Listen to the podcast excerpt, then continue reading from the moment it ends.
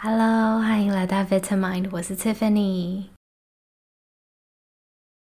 可能看到更新的时间不一样，已经发现了。今天呢，我们要介绍一个新的系列，叫做 Vitamin，一起聊聊。那在开始之前呢，要先说最重要的，礼拜天晚上的冥想练习呢是不会改变的。所以，如果你来这个频道呢，只是想要学怎么冥想，想要有个人可以陪你一起正念冥想，或者只是睡觉前的时候想要有一个声音可以陪着你入睡，那这个是完全不会改变的，未来也是会持续更新。所以每周日的晚上九点呢，还是可以回来这里收听。那讲到这个新的系列呢，未来我目前规划的话，会分成两个大的主题。第一个的话呢，是分享体验类。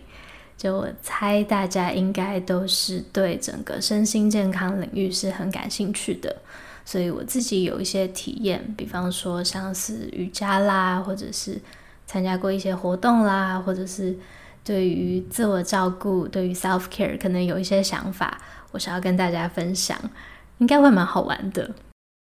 那另外一种呢，是我自己还没有尝试过，但是。一直想去尝试看看的，比方说，呃，有那个什么十天的 Vipassana，有一个内观练习，十天都在冥想，都在静坐静语。我觉得我也很想去试试看，然后回来告诉你们。所以，如果说有哪些事你可能觉得很好奇，想要听一下人家是怎么想的话，你可以告诉我，然后我会去尝试看看，然后回来跟你报告。第二个大的类别呢，算是我自己的私心。就如果你是从 Instagram 过来 Podcast 的话呢，可能已经知道了，我自己其实是心理系毕业的。不管毕业之后做了什么工作，我自己其实觉得影响我最深，然后我自己一直最认同的身份跟呃最喜欢。受过的训练其实就是当初在心理系时候的所有的体验，这个也是 Vitamin 整个品牌或者是 Podcast 当初最大的初衷，就是想要多聊聊心理健康相关的事情。我一直很相信，就是要越来越自然而然的讨论，就好像我们在聊保健食品啊，在聊吃什么维他命一样，所以我们 Vitamin 才会叫做 Vitamins for Your Mind，就是心理的维他命。那我觉得，要越是这样做，我们的整个社会、整个安全网才会越来越牢固。我们大部分的人呢，可能对于冥想目前还留在体验跟感受的阶段。其实，国外现在越来越多研究是在讨论整个正念、整个 mindfulness 和心理学啊、脑科学之间的关系。那我自己又很想念以前大学的时候，可以很认真钻研一个题目。可能那时候不这样觉得啦，但是现在呢，就很想念那时候可以去读 paper 啊，可以去研究，然后可以去找正反方的观点，然后可以很深入的去思考一件事情的那个感觉。所以未来呢，也想借着这个系列，我们可以去好好了解一些题目，比方说我们一直说冥想可以舒压，那到底为什么它可以舒压？它背后的机制是什么？又或者是说啊，那 mindfulness 的正念，我们是不是整天都在说，一直要活在当下？那究竟为什么活在当下对我们的呃影响会这么大，会给我们带来那样的瓶颈？那又或者是说，为什么这么难？为什么我们的大脑那么习惯去胡思乱想，一直去烦恼过去跟未来？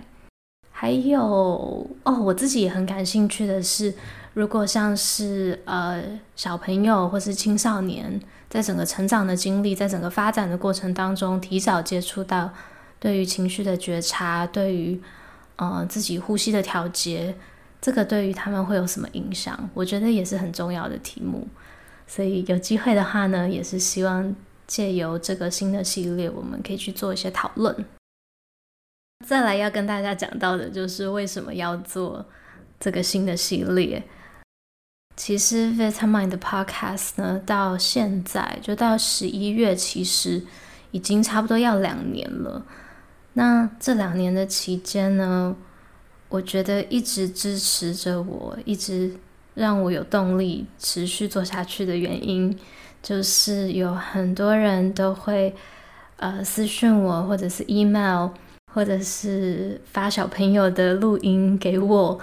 嗯、有的时候是分享可能你们生活中很难跟身边的人讨论的事情，那有的时候是可能就只是要告诉我说，哦、有这个冥想，开始这个练习之后，对于你们生活上的改变。或者是给了你们什么不同的体验，我自己就觉得，首先是真的超级感谢，然后也非常非常珍惜。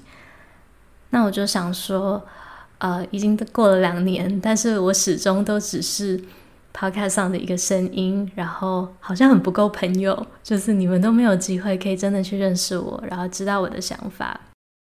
所以也希望就是借着这个新的系列，我们可以有机会。更互相认识，然后有更多对话的空间。好，今天差不多讲到这边。